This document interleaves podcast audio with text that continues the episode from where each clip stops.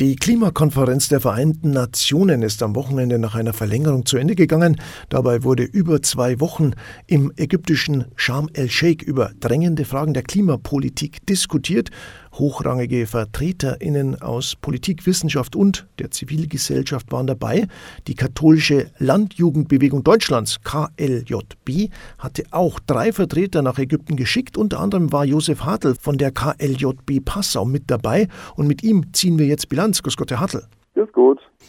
Sagen Sie, Herr Hartl, ein Ausgleichsfonds für Klimaschäden, Finanzhilfen für ärmere Staaten, das 1,5 Grad Ziel, das waren so die Ergebnisse zusammengefasst. Das klingt zunächst nicht so schlecht. Wie fällt denn Ihre persönliche Bilanz aus?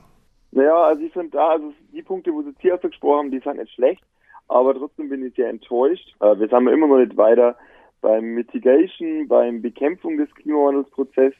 Wir müssen immer nur die nationalen Beiträge nachschärfen, weil wenn wir die aktuellen Beiträge anschaffen, dann sind die 1,5 Grad nicht erreicht. Ja, die Menschenrechtslage vor Ort war katastrophal. Ähm, ich finde, da kann man auch einiges nachschärfen. Und deswegen bin ich im Großen und Ganzen leider doch sehr enttäuscht. Also kann man nicht von einem Erfolg reden, war es eher eine Pleite?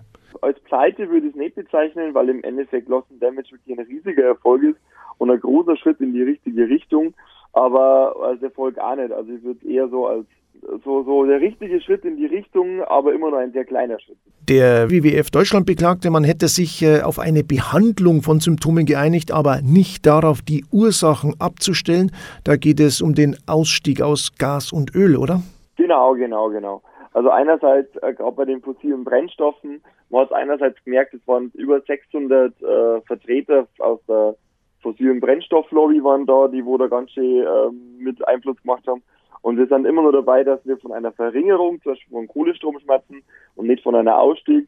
Und ähm, da geht mir einfach persönlich, da, da fehlt einfach nur der Schritt in die Richtung, dass wir endlich aus diesen fossilen Brennstoffen aussteigen, weil anders erreichen wir unser Ziel einfach nicht. Sie waren ja von Seiten des KLJB zu dritt dort in Ägypten. Jetzt waren Sie einige von vielen Beobachtern. Man hat äh, kein direktes Stimmrecht und damit auch keinen direkten Einfluss auf die Ergebnisse oder auf die Entscheidungen. Warum ist es denn trotzdem wichtig, dass Sie dort waren? Weil wir ja im Endeffekt trotzdem mit den Verhandlern vor Ort, mit den Politikern vor Ort schmatzen.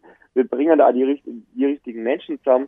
Zum Beispiel Olaf Scholz war in der ersten Woche da und das einzige Treffen mit der Zivilgesellschaft war mit uns, mit jungen Vertretern äh, aus Deutschland.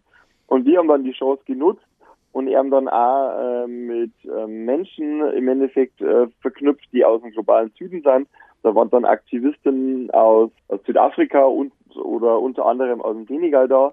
Und gerade zum Beispiel im Senegal ist so, dass Deutschland da gerade die Erdgasförderung ausbaut und dann haben wir im Endeffekt diese Aktivisten gleich sagen können, dass das halt ein Schritt in die falsche Richtung ist und dass auch die Bevölkerung vor Ort das nicht toll findet. Schauen wir noch auf äh, andere Aktivisten, die derzeit weltweit für Schlagzeilen sorgen. Mitglieder der letzten Generation kleben sich an weltberühmte Gemälde oder beschädigen diese, um so auf ihre Sache aufmerksam zu machen. Wie denken Sie darüber? Ja, man muss jetzt auch dazu sagen, es gibt ja Gott sei Dank verschiedenste Formen, ähm, Aktivismus zu betreiben. Wir persönlich schmerzen eher mit Politikern. Bei denen habe ich das Gefühl, dass sie halt einfach wahnsinnig viel Angst vor dem Klimawandel haben, da mit einer sehr emotionalen Stimmung rangehen und deswegen das ist, das, ist das letzte Mittel sein. Ob jetzt das die richtige Form ist, da kann man ehrlich gesagt drüber streiten. Ich finde, da gibt es auch, da ist es schwierig, ja gut oder schlecht zu finden. Aber ja, wir müssen einfach diese Klimakrise ernst nehmen, weil sonst, wenn wir die ernst nehmen, dann gibt es hier die Proteste einfach nicht. Schauen wir noch in die Zukunft. Wie sieht denn Ihr weiterer Kampf und Ihr Engagement für das Klima aus?